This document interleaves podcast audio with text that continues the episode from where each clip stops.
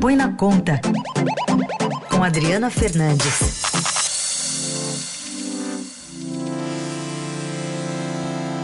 Oi, Adri, tudo bem? Bom dia. Bom dia, Carol. Bom dia, Raíssa. Boa quarta-feira. Bom, bom dia. Adri, conta pra gente como é que os estados estão se movimentando, pensando em 2021 e nas contas que não devem fechar tão facilmente. Pois então, Carol, a gente lembra que os estados receberam um auxílio de 125 bilhões de reais por conta da pandemia.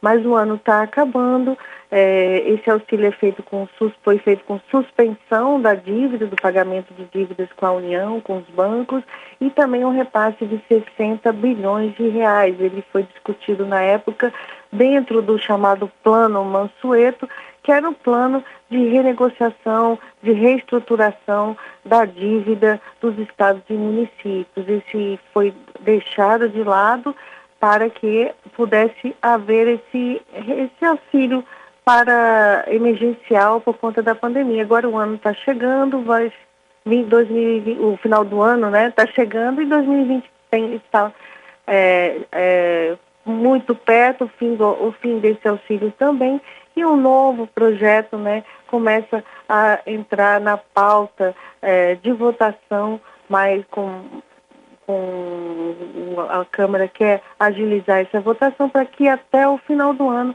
esteja resolvido um, um novo plano. Né? Não vai se chamar mais Plano Mansueto, porque o, o Plano Mansueto era uma referência ao antigo secretário do, do Tesouro Nacional, é, Mansueto Almeida, agora o que estão tentando é, emplacar é o plano Pedro Paulo Benevides. Pedro Paulo é o ator do projeto, o deputado Pedro Paulo, e o Mauro Benevides é o relator.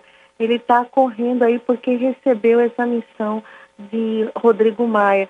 Tem interesse aí também do Rio de Janeiro, que é, é o único estado que está no, no regime de recuperação fiscal, um socorro que foi dado lá há três anos atrás, o Rio não cumpriu as regras e, e pode ficar sem esse, esse, pode ser excluído né, do regime e também quer aí um, um, um jeitinho para, é, para ter um novo, uma nova ajuda.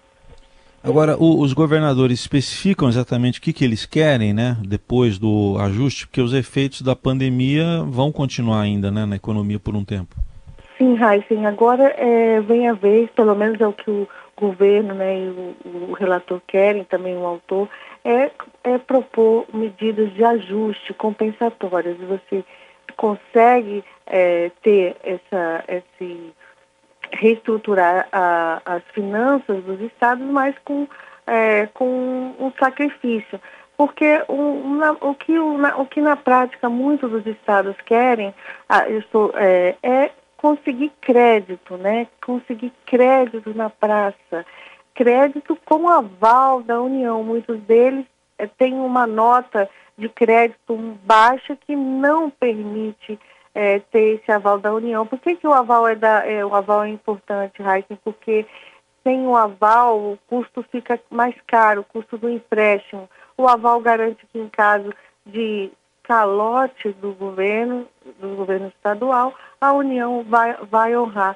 Mas para dar esse, para melhorar essa nota, é, e também no caso dos estados com, com situação muito mais crítica, que é o Rio de Janeiro Minas Gerais e Rio Grande do Sul, é preciso fazer aí ajustes é, estruturantes nas suas finanças. E o projeto trata de tudo isso, trata também de um teto de gasto, da definição de um novo teto de gasto para estados e municípios, muitos deles que é, na renegociação da dívida passada se, é, de, é, aprovaram teto de gasto, não foi cumprido, correm o risco agora de ter sanções e querem é, é, sair dessas sanções, que são sanções é, que interrompem essa renegociação, trazem mais custos de pagamento da dívida, então tem muita coisa em jogo.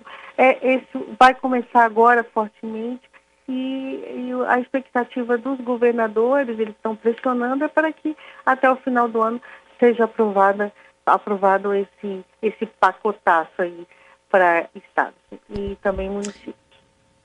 É, a gente viu ontem que o governo prorrogou aquele programa que permite a redução de salário e jornada, né, até o último dia de 2020. É, só que as empresas estão pensando em 2021, né? Tem que trabalhar com médio e longo prazo aí, e 2021 está chegando e não há nenhum aceno sobre financiamento para elas, tem?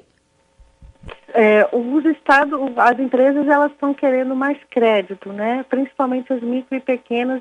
Há, há um aceno, Carol, de, um, de uma, ampliar a linha é, do Pronamp. É uma, essa linha é, tem subsídio do Tesouro Nacional, ela, ela, ela já acabou porque ela, é, as empresas estavam precisando, pegaram logo esse crédito, que é um crédito mais barato, e porque justamente também tem garantia da União, e agora querem mais. A promessa é que está é de que o governo vai fazer mais 12, uma linha com uma, mais 12 bilhões de reais mas o que a gente vê, foi o que você falou, está tendo uma nova, uma nova onda aí de, é, de, de pressão para é, ajuda né, é, para 2021. Né? Você vê na, de, uma, de um lado o auxílio emergencial que a gente tanto já discutiu aqui com renda cidadã, é, do outro das empresas querendo mais crédito e agora dos estados. Então, é, isso tudo no final do ano